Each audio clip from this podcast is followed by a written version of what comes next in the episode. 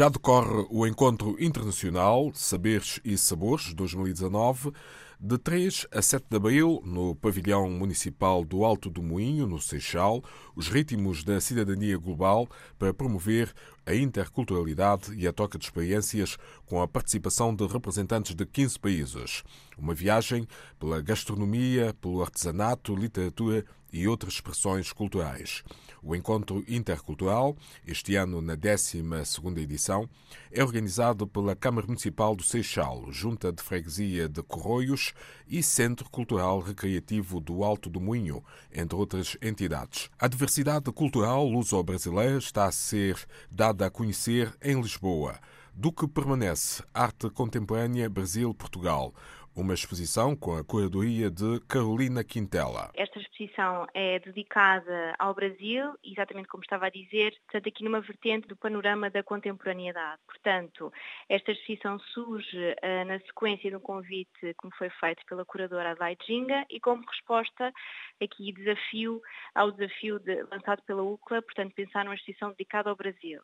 Portanto, o que eu fiz foi selecionar uh, um conjunto de artistas de nacionalidade brasileira e portuguesa e percebendo aqui e celebrando estas ligações que existem e que são incontornáveis entre estes dois países.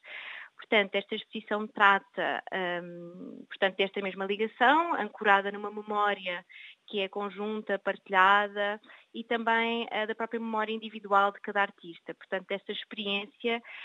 um, desta mesma troca. Portanto, são artistas brasileiros com representação em galerias em Portugal e em coleções tanto privadas como institucionais e também artistas uh, de nacionalidade portuguesa que, no seu discurso artístico, portanto, têm esta ligação com o Brasil e que fizeram, muitos deles, nomeadamente, residência artística no Brasil, tanto em São Paulo como em Rio Janeiro, no Rio de Janeiro.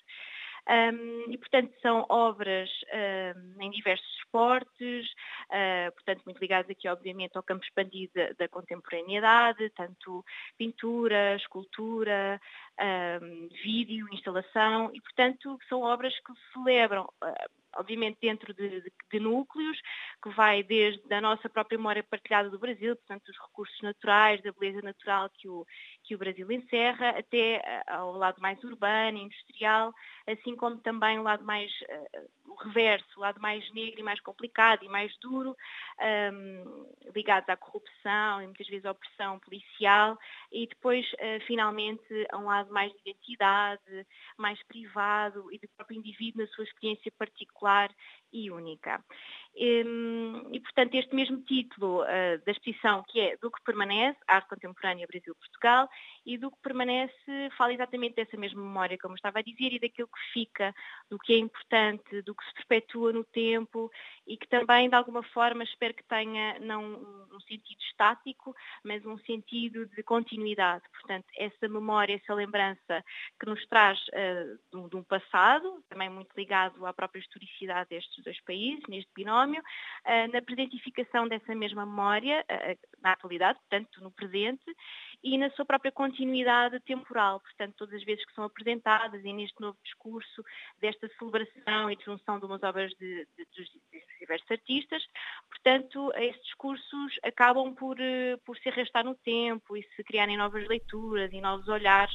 e sobre esta mesma celebração entre estes dois países. Esta memória e também esta história eh, que se constrói e não desaparece só foi possível eh, graças a esta multiplicidade de suportes visuais que a exposição congrega. Sim, precisamente. Uh, ou seja, cada visitante poderá, obviamente, relacionar-se e sentir mais afinidade com um determinado discurso ou outro, mas um, são diversos estes, estes modos de operar,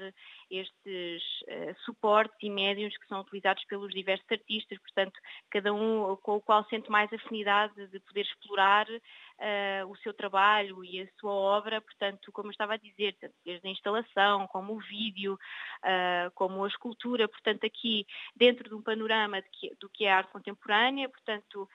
desligado do, do, lado mais tradicional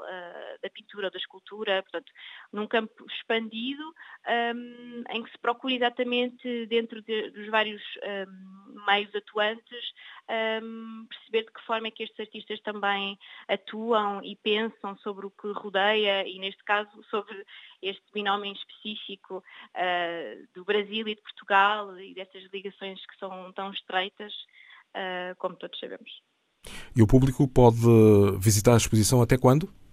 Até dia 14 de junho. Portanto, convido a todos para ir até à UCLA, em Belém, até uh, ao próximo dia 14 de junho, portanto ainda tem algum tempo, uh, para visitar e, e poder entender realmente estas e celebrar estas, estas trocas e, e estas pontes que, que, são agora explicitadas nesta exposição. Carolina Quintela, corredora da exposição do que permanece, Arte Contemporânea Brasil-Portugal, que decorre na sede da UCLA, Avenida da Índia, número 110, em Lisboa, de 20 de março a 14 de junho com entrada livre das 10 da manhã às 18h30. No Templo da Poesia Parque dos Poetas, em Oeias, estreou-se no passado fim de semana, 30 e 31 de março, a Travessia das Letras, para aproximar culturas que partilham a língua portuguesa. O intercâmbio, a curiosidade, a criatividade e o imaginário juvenis. Nesta primeira edição estiveram presentes